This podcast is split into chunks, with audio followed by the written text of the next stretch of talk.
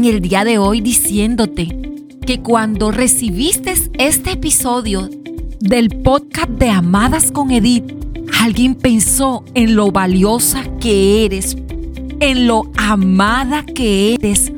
En este segundo episodio te hablaré de la mujer que tomó el lugar de Basti. Qué interesante. Y te mostraré cómo su carácter la llevó a tener gracia, simpatía y favor hasta llegar a ser reina. Pero no cualquier reina.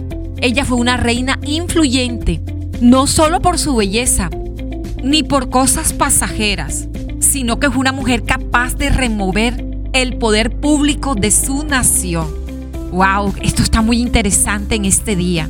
Y es que nuestro episodio de hoy le hemos llamado Abre tu puerta. Porque es que a esta mujer no le hizo reina el lugar ni la corona como a Basti. A esta mujer de la que te voy a hablar, la corona y el lugar le vinieron como consecuencia de un carácter transformado. Como lo sé? Porque ella era huérfana. No hacía parte de ninguna familia influyente y ni siquiera de la misma cultura dentro de la cual después fue reina. Yo creo, amadas, que de su vida podemos aprender mucho. Y lo que a mí más me conmueve es ver cómo ella superó los sentimientos desoladores de la orfandad, dejándose amar y cuidar por su primo que la adoptó. Sabes, amada, una de las condiciones más vulnerables de las personas es sin lugar a dudas la condición de la orfandad. La orfandad se produce cuando no tenemos la protección o cuidado de nuestros padres por su ausencia.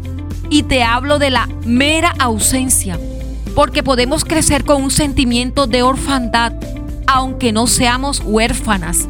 Los mayores vacíos y las cicatrices más profundas son las que se producen en la niñez. No necesitamos ser maltratadas, Basta con no ser bien amadas, como cuando hay ausencias paternas y maternas justificadas.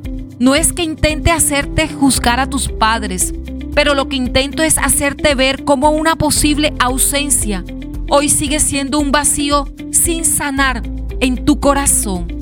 A Esther le pasó así, pero ella recibió la cura a su orfandad cuando aceptó el amor, el cuidado y la protección de su primo quien la adoptó.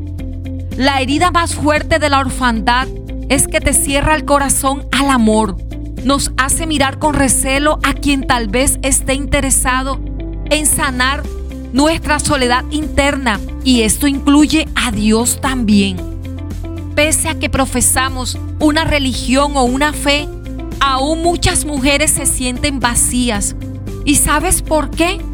porque la orfandad ha logrado su cometido, cerrar tu corazón, hacerte dudar de merecer amor y hacerte pensar que necesitas ganártelo. Porque, ¿sabes? Podemos estar cerca del amor y de Dios, pero nos cuesta trabajo aceptar y recibir su amor sin ninguna condición. ¿Te suele suceder? Quiero decirte, amada, que Esther abrió su corazón al amor de la paternidad que le ofreció su primo. No impidió que le otorgara favor. Ella recibía y recibía todo lo que era brindado por él y por quienes le apreciaban. No dejó que la orfandad le robara su oportunidad. Ella no tenía padres, pero gozaba del amor que recibió. Yo quisiera preguntarte en este día, ¿y tú te gozas del amor que hoy recibes de tu esposo? de tus hijos, de tus hermanos, de tu familia o de esa buena amistad que tienes hoy? Amada, Dios usará personas a través de las cuales tú recibas su paternidad, pero está en ti aceptarlo para sanar cualquier cicatriz de ausencia que esté en tu corazón. ¿La aceptarás? Puede ser, amada, que pese a tener una fe, una religión, una congregación, tu corazón aún experimente ausencia, como que no logras explicar esa sensación extraña que a veces te hace sentir sin pertenencia. Y quiero invitarte en esta hora a que puedas decir estas hermosas palabras, pero no para mí, se la puedas decir a Jesús. Y déjame guiarte. Jesús, siempre escucho que tú das amor sin condición. Sin embargo, a pesar de saberlo, no logro experimentarlo.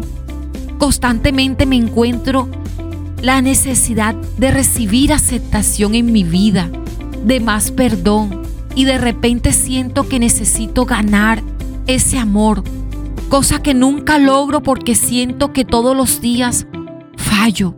Pero hoy comprendo que tu amor por mí no depende de mis fallas, sino que más bien es a causa de mis fallas que se hace cada vez más necesario tu amor por mí. Jesús, hoy te recibo a ti, no a una religión, tampoco un concurso de méritos que me haga más agradable a ti. Hoy me desprendo de la orfandad y recibo ese espíritu de adopción que llena los vacíos indescifrables que están en mi corazón. Gracias por tu amor incondicional. Amén. Qué hermoso, amada. Quiero invitarte que cada día experimentes hablar con Jesús. Son conversaciones que sanan y liberan y restauran. Amada, quiero cerrar este episodio hoy con esta frase. ¿Estás lista? Claro que sí, Edith. Parece que te estuviera escuchando. Ahora escríbela y tenla muy presente en este día en todo lo que hagas. Una reina legítima forma su carácter desde su interior te llevo en mi corazón, amada. Y recuerda, tengo un regalo para ti. Un obsequio que trabajamos pensando en ti. El ebook de los 100 días es para ti. Para que tú lo tengas en tus manos. Solamente tienes que ir a nuestro sitio web www.amadasconedit.com y registrarte.